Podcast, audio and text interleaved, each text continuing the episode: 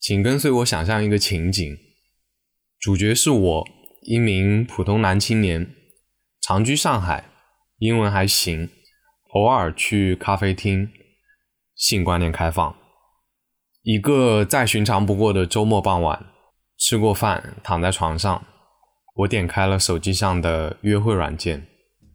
眼睛迅速掠过几个照片不清晰的用户后，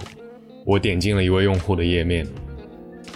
用户名小写字母 A，年龄二十九，种族亚洲人，个人介绍是空白，不过我觉得长得不错，我发了句你好。打算看看会不会收到回复。这时，我收到了另外一名用户发来的消息。我打开了他的页面，用户名三十二，年龄三十二，种族亚洲人，个人介绍 Only into Asian，只对亚洲人感兴趣。我看了一下他的照片，觉得不是我的菜，于是我没回他。接着我找到了下一个心仪的对象，他的用户名是某欧洲国家国旗的 emoji，年龄三十，种族白人，个人介绍西班牙语斜杠法语斜杠英语。下一句是 No offense, but not into Asian，没有冒犯的意思，但是我对亚洲人没兴趣。然后我就感觉有被冒犯到，于是我退出了他的页面。下一位用户，用户名茄子的 emoji，年龄二十七，种族白人，个人介绍只有两个字：Rice Queen。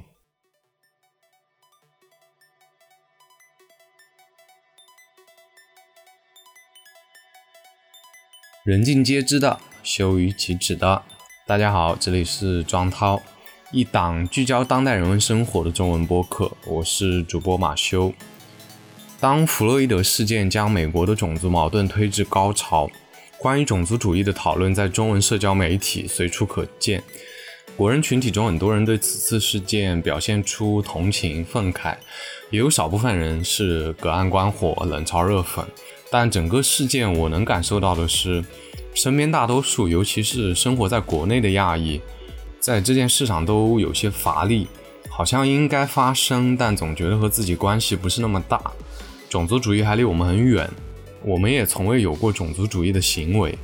所以种族主义这个话题呢，呃，公共社交媒体上谈的人很多，比如说一些生活在国外的或是做学术的博主和播主讲的都很透彻。我们聊什么呢？标题大家也看到了。性与种族主义这两个东西互相渗透的程度其实非常高，但同时又比较私密，有些人他不愿意谈。所以呢，我们主要分为三个大块。第一块就是日常生活的浪漫关系与无牵绊性关系。第二块呢就是色情制品中的种族元素。第三块就是 BDSM 的权力置换、支配与臣服中的种族元素。内容比较多，今天第一集我们主要聊一下第一个大块，我们就开始吧。种族主义这个词，像中文里的其他很多外来词汇一样，很容易造成一种陌生感。也有很多人觉得国内没有什么种族主义存在，但是很不幸，我们身边其实到处都是种族主义和种族主义者。这是一个非常容易滋生，但是危害性又很强的存在。有时，即便没有达到歧视的程度，但是种族刻板印象和种族偏见也已经随处可见了。如果说你觉得种族问题还离我们很远，那我就只抛出一个假设性的问题：假设现在国内某一线城市新诞生了一个，嗯，比如说本土卫浴品牌，它的品牌定位是品质好，嗯，高调品质，嗯，低调奢华。然后呢？目前准备拍一支投放到全国各个电视台的广告片，需要找一位演员冒充品牌创始人。来面试的有三位演员：一位白人演员、一位黑人演员和一位国人演员。请问谁最有可能拿到这份工作？问到这里，我觉得其实没有必要多解释了。就是国人的心中其实早就已经有了一套基于种族的 hierarchy，就是呃种族等级体系。所以我觉得现在谈一下种族主义是蛮有必要的。呃，首先我们简单聊一聊种族主义的相关概念，然后才能谈性与种族主义。那么出现频率最高的，呃，是有两个词：种族歧视和种族主义。呃，既然这两个词里面都包含种族，就先来看一下种族吧。呃，种族就是人的种族，人种嘛，英文是 race。牛津英语词典给出的解释是在各种理论或背景下。根据身体特征或共有祖先，将人类进行划分的各个主要类别，比如说亚洲人、白人这样。人种这个词在中文里其实非常容易造成误导。我们常说的这个 race 人种的种，和生物分类学上的种不是一个概念。如果还记得高中生物课的内容的话，应该是知道生物分类法有八大单元。呃，域界门纲目科属和种，生物分类法里的这个种是物种的种，英文是 species。呃，现在地球上的所有人，包括空间站里飘着的那几个，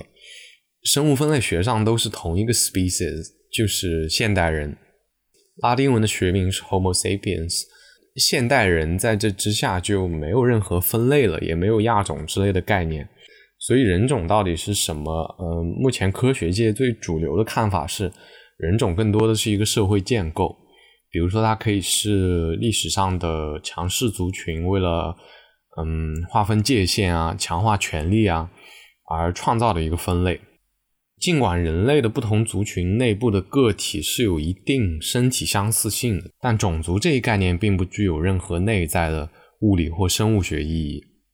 注意，这里说的是针对人种 race 这一概念啊，不是说所有人都是一样的，也不是说呃应该抹杀一个个体或者群体的身份认同，不是这个意思，是针对人种这个概念，它不是一个科学的分类。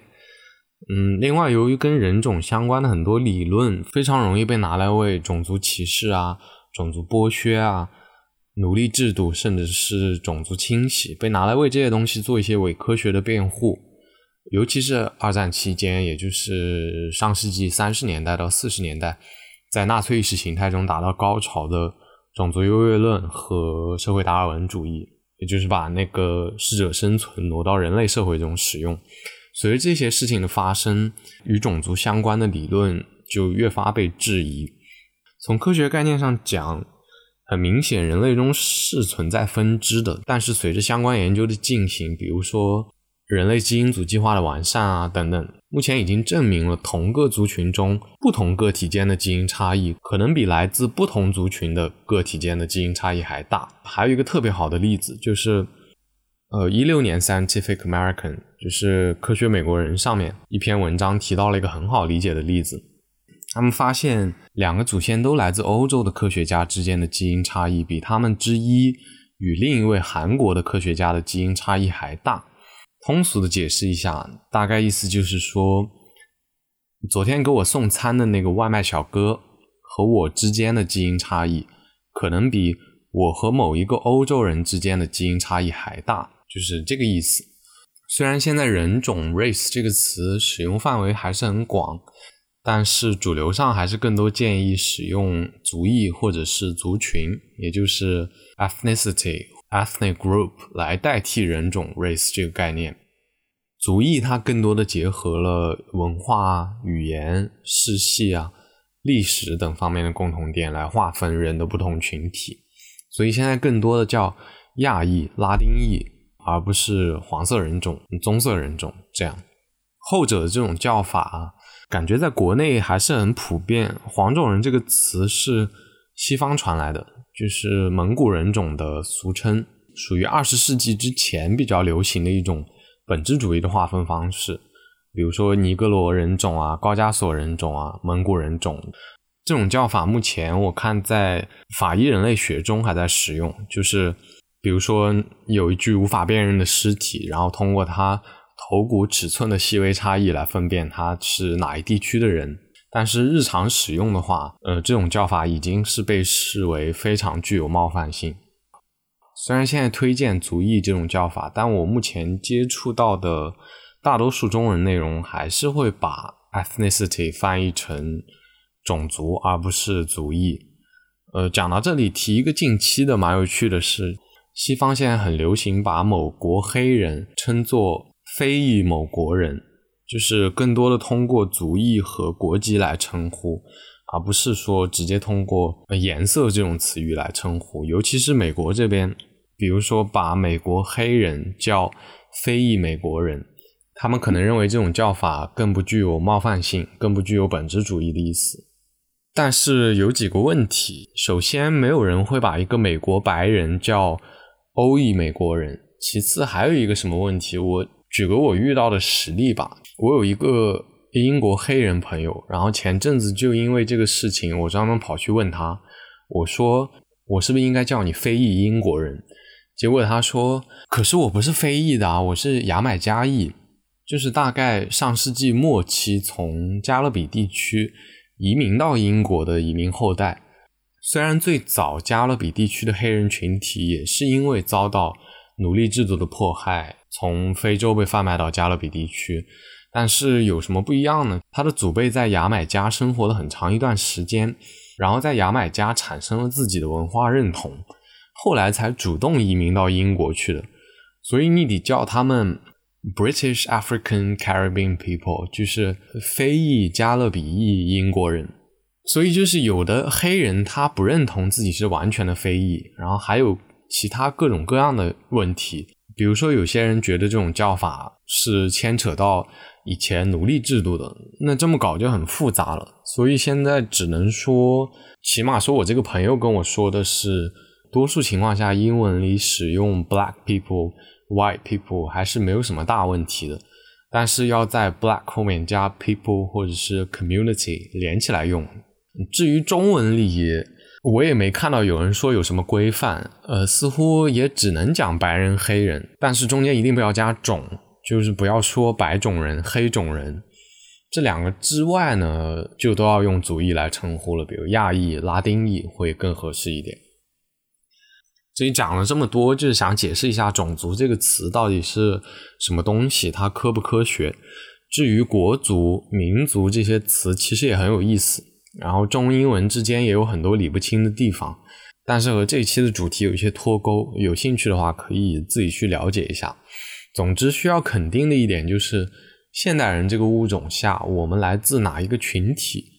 它并不能直接决定我们的人性、道德、品质、呃能力，甚至说智力这些方面，大家都具备相同的潜力的，没有任何的优劣之分。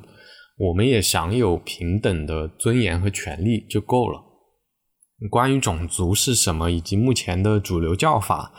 就聊到这里吧。这个再讲下去没完了，可能还得扯到政治正确的内容。对种族做了简单的说明之后，我们来聊种族歧视。歧视 （discrimination） 与另外两个词关系非常紧密，就是偏见 （prejudice） 和刻板印象 （stereotype）。其实还有另外一个类似于偏见的词叫 stigma，social stigma，呃，社会污名化。但是因为 stigma 这个模型，它好像更偏向于研究受害者而不是加害者，所以我们就聊偏见 prejudice 这个模型吧。先看词源，刻板印象 stereotype 是源于希腊语的，原意是固定的印象。这个中文的翻译啊，我感觉还蛮好的。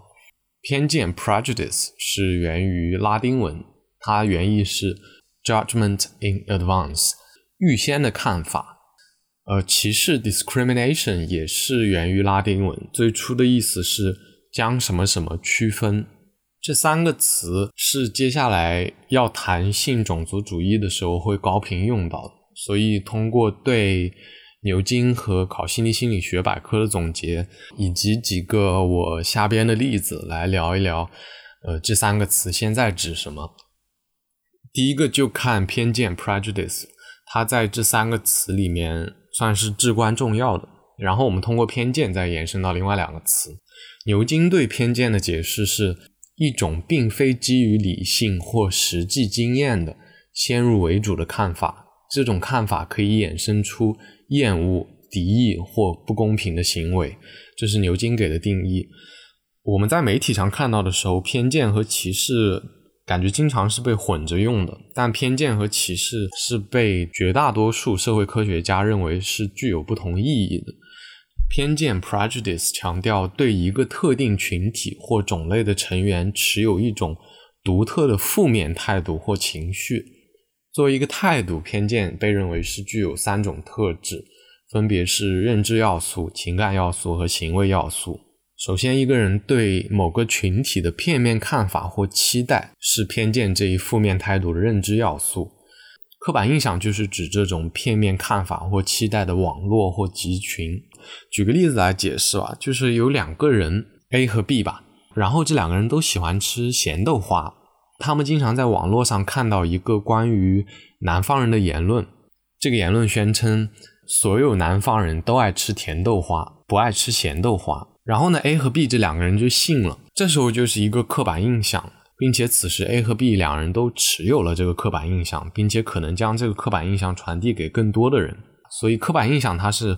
无视个体多样性和差异性的一种看法，一种认知上的，而且是被广泛持有的。这个例子就先说到这里，我们先往下聊。接着就是偏见的情感要素，它是指持有偏见的主体在直接或间接接触受到偏见的群体时，可以产生强烈的负面情绪。所以偏见 （prejudice） 更强调在认知的基础上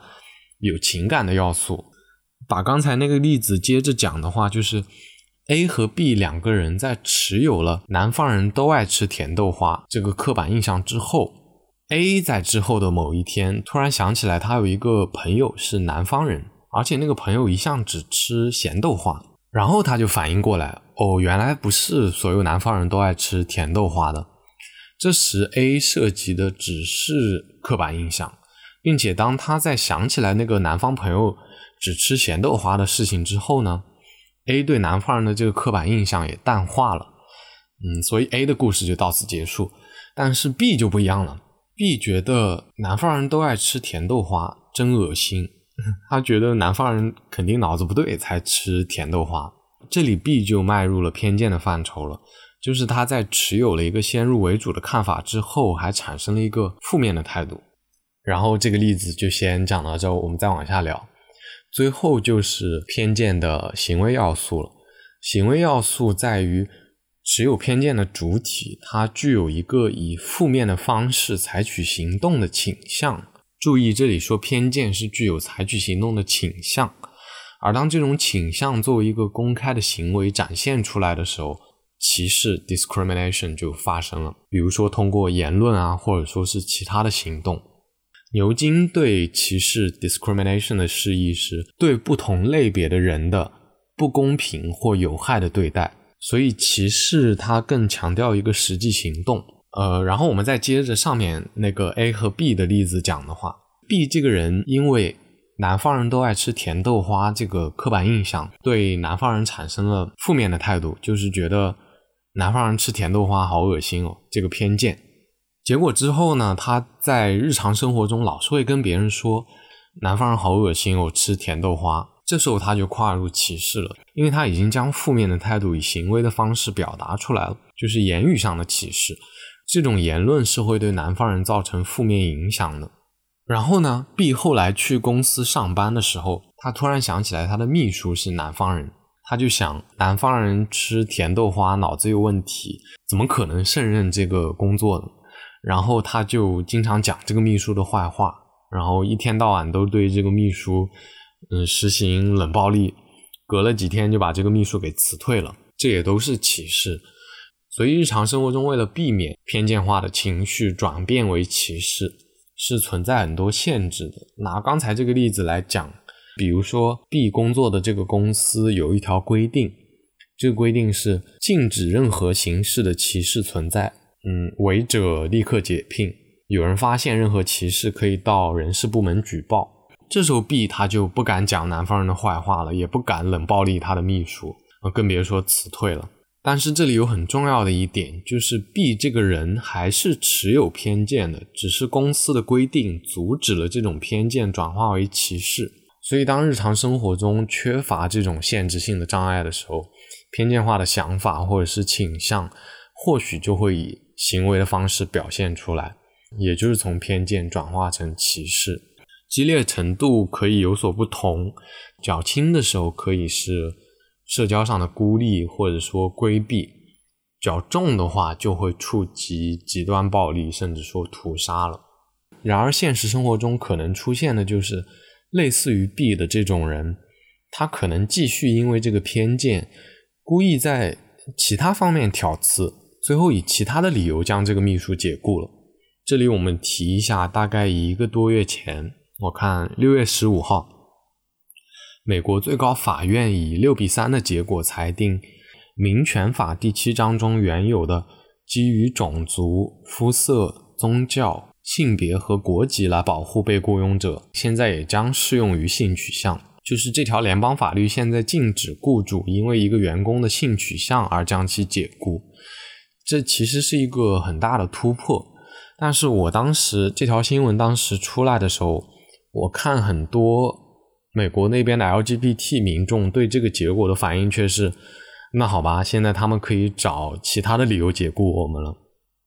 所以，综合以上的这些理论和例子，其实可以说，一个持有刻板印象的人，他不一定持有偏见；而一个持有偏见的人，不一定实施歧视。延伸到种族歧视来说的话，相较于种族偏见。种族歧视已经算是一个容易避免的东西了，一定程度上可以通过硬性规定来解决。但种族偏见则是一个更难抹除的东西，所以现在最首要解决的就是种族歧视。呃，比如说体制上的，或者说是个人的行为上的。但是种族偏见和种族刻板印象才是问题的根本，而这两个东西的根源，更多的或许就是。种族这个概念本身了，所以说现在才呼吁说摒弃种族这个概念。接着，我们就试着举几个日常生活中常见的将刻板印象、偏见和歧视混淆的例子。刻板印象和偏见其实非常接近，两者的区别就是偏见相较于刻板印象更多的包含贬义和负面情感。比如说，法国人很浪漫，这是一个刻板印象。但当人们持有这个刻板印象的时候，可能更多的是怀着一个美好的或者说向往的期待，而不是说蔑视的。但如果你认为法国人都很滥情或者说做作，这个就是偏见了，它有一个负面的情绪在里面。再举一个例子，有一个刻板印象就是黑人都很懒惰，这的确是一个刻板印象，但是因为这个看法它本身已经具有。贬低啊、厌恶的负面情绪在里面，所以这个刻板印象可以说它在诞生的那一刻就已经踏入了偏见的范畴。而一旦将这个偏见付诸行动的话，比如说以公开的言论向别人宣传这个负面态度，或者说你在生活中疏远他们，或者说因为这个偏见而拒绝雇佣一个黑人，那这些都是歧视了。嗯，接下来。歧视、偏见和刻板印象，我感觉已经聊清楚了吧？那我们就谈一下种族主义。种族主义也就是 racism，它是一种意识形态，就是将人种视为一个绝对的分类，相信人种可以直接决定一个人的特征啊、能力和品质，认为不同人种有优劣之分，甚至是认为这种优劣性可以先天获得，而且可以通过遗传传递给后代。它是这么一种扭曲的信仰。而牛津对种族主义的解释是：基于一个或多个人所拥有的特定种族或族群身份而对其产生的偏见、歧视或是敌意。这样看应该就很清楚了。敌意很好理解嘛？偏见和歧视都属于种族主义的话，其实可以说明一个问题，就是一个人实施种族歧视是。一个人是种族主义者的充分不必要条件，也就是说，一个人可以是种族主义者，但他不一定实施种族歧视，他可以是一个隐藏起来的种族主义者。原因可以有种种吧，呃，硬性规定啊，或者说是来自舆论的压力啊等等。所以这也能看出来，在硬性规定缺失的时候，舆论的重要性。这也就是为什么每个人都应该反对种族主义。呃，终于以上这些概念都简单阐释清楚了，我们接下来就正式进入性与种族主义。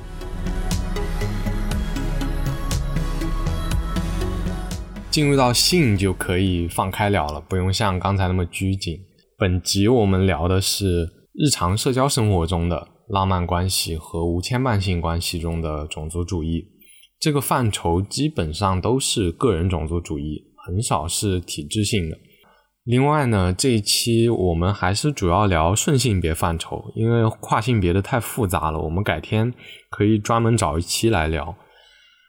浪漫关系与无牵绊性关系这两类关系，浪漫关系就是一般 monogamy 的单一伴侣的亲密关系、承诺关系，呃，无牵绊性关系就是在性观念开放之后。所谓的 NSA（No Strings Attached） 的这种肉体关系，这个我不知道大家怎么翻译，大概意思就是无牵绊的意思吧。应该说是 hookup culture 下的纯粹的性伴侣关系。哦，炮友，说通俗点就是炮友。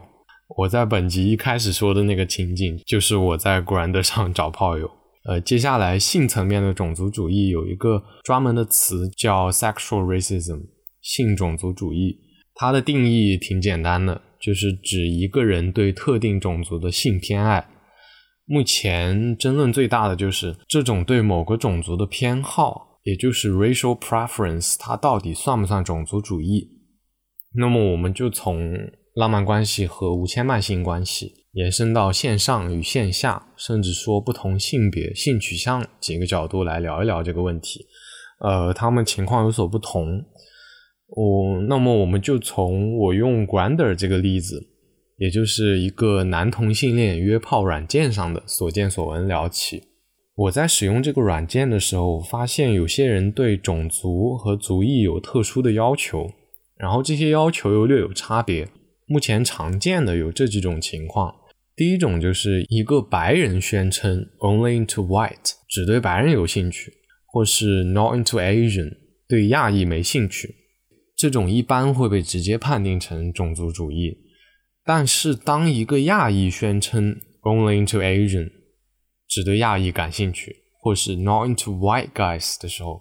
却很容易被接受。呃，除了这种只喜欢本族裔或是对特定族裔存在规避之外呢，还有一种情况就是某个族裔的人宣称自己更偏爱本族裔之外的某个种族。国内最常见的就是白人，但不只是白人，还有黑人或者拉丁裔等等的其他族裔，存在对亚裔有特殊偏爱的情况。而国外呢，比如说美国这种非裔人口较多的移民大国，也会有对非裔表现出特殊偏好的情况。这里有个词叫 racial fetishism，应该是翻成种族癖吧。呃，而 Asian fetish 就是说对亚裔有特殊癖好。Grander 上面很容易在非亚裔的用户，尤其是白人用户的资料中看见他更偏爱亚裔这种说法。他们会说，呃，如果你是亚裔的话，会更加分。然而，仅仅是说我用 Grander 的经历的话，我还没有见过有亚裔敢直接宣称说自己更偏爱白人的这种情况出现。呃，现在我们就从多个角度来看一下这个，呃，我在 Grander 上的经历吧。首先。简单说说为什么亚裔宣称不喜欢白人，要比白人宣称不喜欢亚裔更容易被大众接受。我专门去问过一个白人朋友，我说如果你在交友软件上看到亚裔男生说对白人男生没兴趣，你会不会感觉被冒犯？然后他说不会啊，他说我觉得 good for you 啊，就觉得这样很好，因为在他看来这样算是对白人至上主义的一种打击。呃，这里提一个概念，呃，就是西方的 stand up comedy 单口相声或是 satire 粉丝作品中的 punch up 和 punch down 这两个词最初是拳击里面的术语，也就是上勾拳和下勾拳。延伸到粉丝作品的时候，上勾拳笑话指的是弱势群体或者说是少数族裔针对社会长期受益群体特权阶层的讽刺。反过来的话，就是下勾拳笑话。上勾拳笑话是被普遍接受的，也被认为是讽刺特权阶层的一个非常好的方式。而下勾拳笑话的争议就非常大。举个非常典型的下勾拳笑话，比如说一个异性恋的 comedian，一个异性恋的表演者，他去开一个讽刺同性恋的笑话，是会产生很大的争议的。反过去的话，就是一个上勾拳笑话。但如果说是一个同性恋的表演者去开同性恋的玩笑，这个是普遍看来是没有任何问题的。下勾拳笑话的争议是非常大的，我们这里就不多去讨论了。但是这个概念一定程度是可以解释为什么当一个亚裔说对白人没兴趣的时候是更容易被接受的。它背后是有一套种族权利体系的。至于亚裔的这种行为到底算不算种族主义，我们等一下再聊。我们接着分析我在 Grander 上的经历。呃，Grander 它是一个线上交友的方式，不论是寻找无牵绊性关系还是浪漫关系，互联网的发展和智能设备的普及之后呢，虽然线下交友也存在，但线上交友很大程度的是取代了老式的线下交友的。但是线上交友有个很明显的特点，就是你在真实见到一个人之前，只能通过这个人的资料和照片来判断这个人是什么样的。甚至说你在找到一个人之前，已经对这个人有了一定的期待和大致的轮廓，呃，他应该有多高啊，做什么工作啊等等。然而这就给各种各样的刻板印象以及偏见提供了可乘之机。比如说我们在看到一个资料的时候，看到这个人是白人，或许有些人就会默认，呃，他的个子很高啊，他体毛一定很旺盛啊，甚至说他的经济条件一定很好等等。呃，接着类似于 Grander 的这类软件，它的绝大多数用户都是来寻找无牵绊性关系的。很少有人说我在用 Grander 的时候，很少有人会说在 Grander 上面找对象的。而且这个软件它就是基于定位就可以及时聊天的，你可以在首页看到附近的所有用户，不像类似于 Tinder 那种软件，一定要双方互相右滑啊配对之后才可以交流。而且 Tinder 这类软件的用户。可能更多是为了寻找承诺关系的、浪漫关系的。嗯，这两种关系存在一些差别，就是寻找浪漫关系的时候，人们注意的其实不仅是性资本，还有其他的，比如说经济资本啊、社会资本啊、兴趣爱好啊，我跟这个人能不能长久发展啊等等。相比无牵绊性关系，人们可能更愿意花时间去了解一个人。但当人们在寻找无牵绊性关系的时候，是非常注重外在条件的，比如说长相啊、身材啊之类的。其实性唤起，呃，sexual arousal 和性吸引力，就是 sexual attraction，其实不只可以来自于肉体，也可以来自于精神。比如说你们是否合得来啊？呃，嗯，那个人是喜欢 rough sex 还是喜欢温柔的？就是喜欢 粗暴一点的，还是喜欢温柔一点的？然后发生性关系的时候，两个人的氛围是否能够契合？但是现在快节奏的生活中，很多人不愿意在这个方面消耗时间，人们很容易把性快感直接与肉体条件对等，这就导致了分别针对这两种关系的软件在功能上会有一些差异。我们就拿 Tinder 和 Grinder 举例吧。首先，个人资料中预先给你的填写内容，就是分开有单独的一栏的填写内容。Tinder 上的个人资料中包含学位啊、工作、年龄啊，然后你喜欢的音乐，就是你可以关联 Spotify。然后呢，接下来有一个自定义个人介绍，你有什么其他想说的，可以自己写在下面。而对于 Grander 来说，他的个人资料中单独给出来的项目是年龄啊。身高、体重、体型、种族，然后还有族群啊、角色啊等等。族群就是我们说的男同性恋群体的一些比较过时的分类，比如说 jock 啊、daddy 啊、twink 啊等等。角色的话，就是很多人都知道的，什么攻啊、受啊、呃零点五啊这样。Grand 它是这个样子，然后下面才会给你一个自定义的个人介绍，你可以去写一些东西。呃，除了个人资料之外，这些线上交友的软件多多少少都是有 filter 的，就是筛选功能。我记得 Tinder 的筛选功能只有年龄和距离，但是 Grinder 就不一样了，它的筛选功能我给大家念一下：年龄、体重、身高、族群、体型、角色等等。Grinder 的话，大概两个月前吧，它的筛选功能中是有种族这一项的。就是你可以去勾选，你只看哪些种族的用户，不看哪些种族的用户。但是就是在弗洛伊德事件发生之后，舆论批评太过严重，然后大概在今年六月初吧，Grander 就把种族从筛选功能中移除了。然而，Grander 它是男同性恋约炮软件中的巨头，所以它是众矢之的。嗯，除了 Grander 之外，还有很多用户群体非常庞大的约炮软件。呃，我专门下载了有一个叫 Scruff，还有一个叫 Manhunt，这两个针对无牵绊性关系的软件。在这两个软件里面，种族依然是筛选功能里面的一项。呃，针对无牵绊性关系的软件的这些筛选功能，无论是种族，还有体型、体重、身高，都能看出来用户有多在乎外在条件。然而，最可怕的是，对于 Grand 来说，它的这些筛选功能是收费的。就是我记得，免费用户好像只能使用筛选功能里面的体重和身高两项，其他筛选功能都属于高级筛选。你要去成为付费用户才能使用这些筛选功能。所以说，能看出来人们到底有多在乎种族啊，还有人的外在条件，甚至愿意付费去使用这些筛选功能。然而，对于 Grand 来说，即便种族已经从筛选功能里面被移除了，但是个人资料你依然可以填写自己的种族。在自定义的个人介绍中，人们也依然会表达对个别种族的规避或者说偏爱。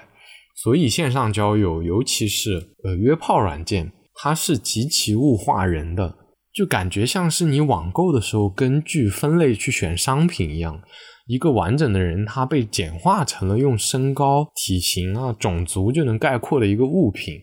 当然，也有会在 Grander 的个人资料里写一些兴趣爱好的啊，或者说是他宣称要先见面聊天，然后再发生性关系，或者是在个人资料中直接批判种族主义的用户。但是，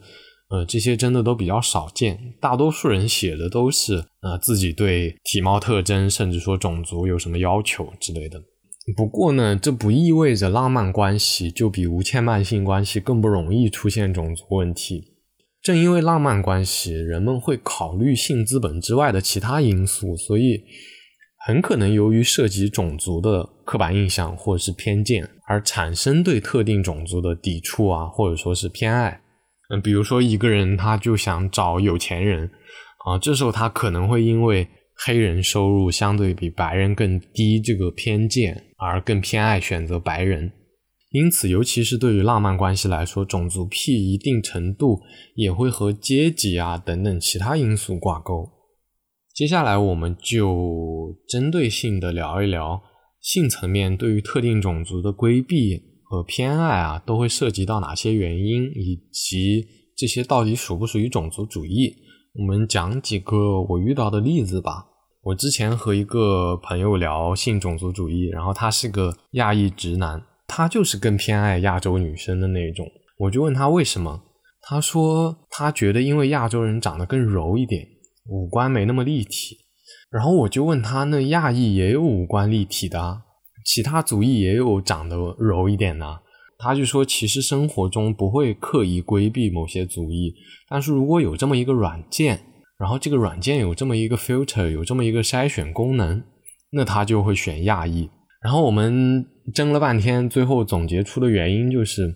这可能是一个节约时间的行为。就是大多数人在有种族偏好的时候，其实是明白平均值不代表个体的。但是当去寻找一个人的时候，尤其是寻找无牵绊性伴侣的时候，非常容易把它看待成一个概率事件。就是通过对这个族裔的整体的印象来推测，如果我找这个族裔中的个体，是否会更容易找到我所期待的那个特征。所以这可以说已经是种族刻板印象的范畴了。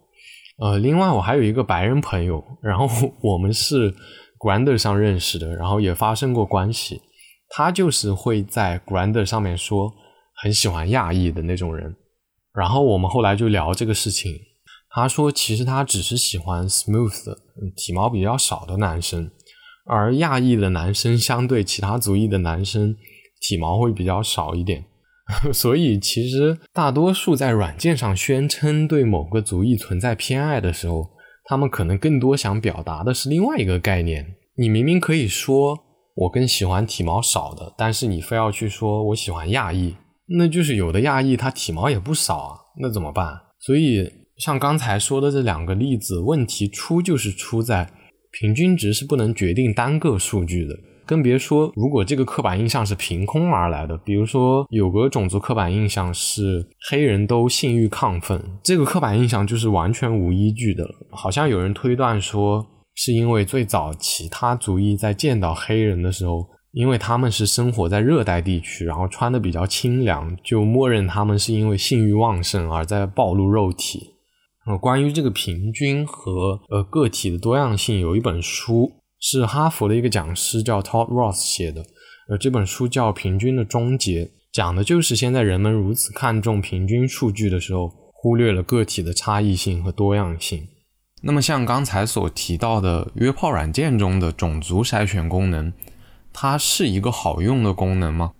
如果从商业角度说的话，这类软件的这种筛选功能，它就是针对有各种偏好的用户的，尤其是对外表的偏好。然后这些用户在抱着节省时间的想法，想要迅速找到符合要求的性伴侣的时候，这个筛选功能它是好用的，是的确可以节省时间啊等等。现在最主要的矛盾就是刻板印象它是可以有一定准确性的，而当这个筛选功能在以处理概率事件的方式去处理建立在种族概念上的人的外在特征的时候，一方面或许的确是节约了时间。但另一方面，它是加深了种族之间的界限的，强化了种族的概念。不同族裔的人当然是有差别的，但单就种族 race 这个概念来说，至今为止已经带来了足够的痛楚。所以，个人自由和便捷得到满足的时候，是不是会对其他的个体造成伤害？这时候，这种集体利弊的天平要怎么摆动？这个才是值得思考的问题。稍微轻松一点讲的话。如果我去使用这个筛选功能，就是通过一个刻板印象去规避某个特定族群，我觉得反而会错过一些这个族群中不符合这个刻板印象的个体。那要这样说的话，选择的余地反而会小了。接下来继续聊，呃，不论是直人群体还是性少数群体，呃，不论是浪漫关系还是无牵绊性关系。根据美国那边的数据看，白人都是最受欢迎的选择对象，而亚裔男性和黑人的男女是最不受欢迎的选择对象。亚裔男性经常被视为性能力低下，而黑人常被认为是性能力强且性欲旺盛。国内我是没有找到什么靠谱的数据，但是从我的观察来看，白人在这边也是被偶像化的。呃，日常语境中非常容易出现亚裔男同性恋或是亚裔女性将与白人男性的性经历作为炫耀性谈资提起的情况。我觉得这个网络上太常见了，我经常看到。呃，我在大多数的媒体，尤其是国外的媒体上看到批判性种族主义的文章，在说到亚裔男性的时候，他不会过于详细的去解释什么，他只会说。亚裔男性，呃，经常被视为性能力低下，他不会再去详细的去说了。所以我想提一个事情，我是有仔细斟酌过，到底要不要提。它是一个传播很广的涉及亚裔男性的种族偏见。其实我觉得很多人心里都清楚，但是不愿意明说。就是亚裔男性，尤其是东亚男性的下体尺寸都很小。我之前真的纠结有没有必要把这个事情拿到播客上说，但是这个种族偏见的影响范围实在是太广了，我是顶着很大压力才决定拿到这里说的。而且关于这个最可怕的是，很多亚裔自己也认同这个说法。说实话，我本人在成年之前没有发生过性关系的时候，我自己也是认同这个说法的，甚至是成年之后很长一段时间也是。但是之后我跟一定数量不同族裔的人发生过性关系之后，我想说，真的好像不是这样的。以前的我，如果同时收到一位白人和亚裔发来的搭讪的消息的话，我是会因为这个种族偏见而给予那个白人更多关注的。但时间久了之后，我是发现。有的白人尺寸并不大，而很多亚裔的尺寸却 怎么说蛮惊人的。所以我在网络上有看到过有人转发什么世界各地男生下体尺寸平均值啊啊，甚至有那种呃国内各省份男生下体平均值啊，我就特意去搜了一下。目前凡是针对这个的数据，没有一个是科学的。我就说这个东西怎么测嘛？你的数据怎么样能代表一个国家、一个地区，甚至一个族裔？所以说就很就很，所以说就很奇怪。然后随着这个亚裔男性的这个偏见而来的，还有就是认为亚裔之外的其他族裔下体尺寸都很大。然后针对这个情况，有个白人朋友专门跟我抱怨过，就是当他在使用约炮软件的时候。很多人是会因为这个刻板印象，抱着期待来找他的。然后，因为我这个朋友他的尺寸就是正常尺寸嘛，所以很多人又会表现出失望。因此呢，这个种族偏见它伤害到的不仅是亚裔，还会有其他的族裔，就是会造成很大的麻烦。然后我最近。频繁能看到这个说法的，就是在一些涉及到男性伤害或是侵犯女性的新闻下面，或是大男子主义的内容下面的评论中非常常见。会有一些愤怒的女生说：“呃，国男都是金针菇啊，然后为什么不去找一个老外啊之类的言论。”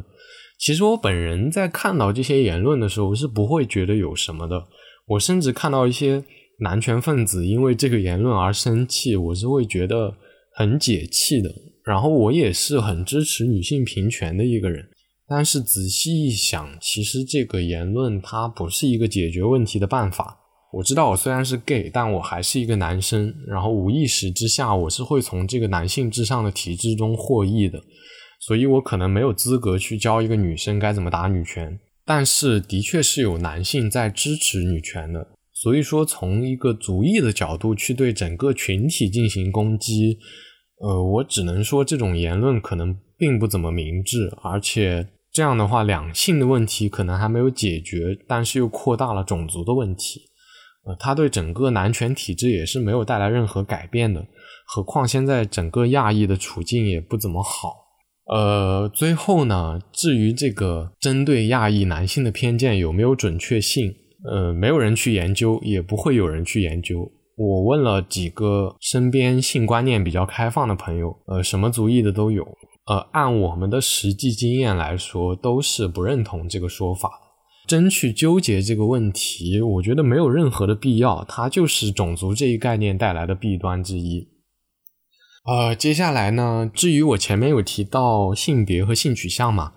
虽然整体上亚裔相比白人都更容易被拒绝，但是与亚裔男性受到的冷遇不同，亚裔女性反而容易因为一些种族刻板印象而成为其他族裔，尤其是白人男性的种族癖施加对象。冒犯性比较强的刻板印象，比如说亚裔女性的下体都很紧这种。我在看一篇文章，作者好像是个女权主义作家，叫胡念。他的文章里有几个采访，就是专门针对这个刻板印象去采访一些亚裔女性。但是在问及这个刻板印象的时候，很多亚裔女性觉得这是一个好事，就是觉得这个刻板印象是有利的。呃，另外针对亚裔的男性，其实也是存在种族癖的，但是更多的是出现在男同性恋的圈子。呃，我在 Grander 上面见过的几乎所有声称偏爱亚洲男性的白人。都会在个人资料中表明自己的角色是公，就是一。而当亚裔男同性恋受到种族癖对待的时候，虽然没有找到什么相关调查，但是我是知道有很多亚裔的男同性恋在遇到 Rice Queen 的时候是会表现出积极态度的。而 Rice Queen 就是偏爱亚裔的男同性恋，呃，尤其是白人。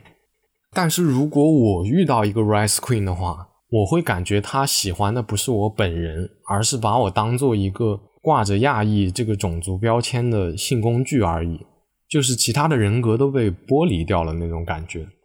呃，另外，无论是亚裔女性还是亚裔男同性恋，在成为种族癖的对象的时候，多数情况都会被认为是具有 submissive 的特质，也就是臣服者的那种刻板印象。那么说了上面这些呢，我们接下来就聊一聊我在 Grand 上遇到的那几种情况，属不属于种族主义？呃，首先，如果一个人宣称对某个族裔不感兴趣，很多持有这个行为的人会解释说，他在日常工作生活中并不会规避某个特定种族的人，就是做朋友什么的都 OK，仅是涉及到性的时候没有什么兴趣罢了。呃，但是性层面因为某些整体印象而规避这个群体的每个个体，其实也就是在性层面具有种族偏见了。啊，性层面种族偏见它还是偏见，所以它其实就是已经是种族主义了。所以我在看到很多人说 “no Asian” 或者是 “not into Asian” 的时候，他们都会加一句啊 “no offense” 或者是 “Asians are cool but not into Asian”。他们会说什么啊？没有冒犯的意思啊，但是我对亚洲人没兴趣，或者说亚洲人挺好的，但是我对亚洲人没兴趣。呃，所以性层面的蔑视，它还是蔑视。我在看到这种解释，就是多加这些话的时候，我觉得他们只是在以性层面以外的正常态度来掩盖他们在性层面的负面态度而已。所以我觉得没有什么可辩解的，就是就是种族主义。那么，一个弱势族裔，比如说亚裔，宣称对白人没兴趣的时候，算不算种族主义？现在总的来看，白人依旧是一个普遍被偶像化的一个存在，加上到目前为止，白人群体还是一个特权群体。个别亚裔说对白人没兴趣，暂时还不会说，呃，让现在所有白人在这方面受到的待遇都变成亚裔现在的状态。但是这种做法仍然是以种族为基础去排斥每个个体，就是在意识形态上还是种族主义。嗯，虽然说是个人的种族主义，不会说呃是系统的，或者说是像现在亚裔受到的对待这样这么普遍，但是它终究还是一种有问题的想法。接下来就是某个族裔宣称他更偏爱某个族裔。呃，这个当你在宣称你更偏爱某个种族的时候，基本上就是在说其他族裔在你看来不如这个族裔好，所以它终究也是因为一些种族刻板印象和偏见引起的。而一旦涉及到负面的偏见，其实也就是种族主义了。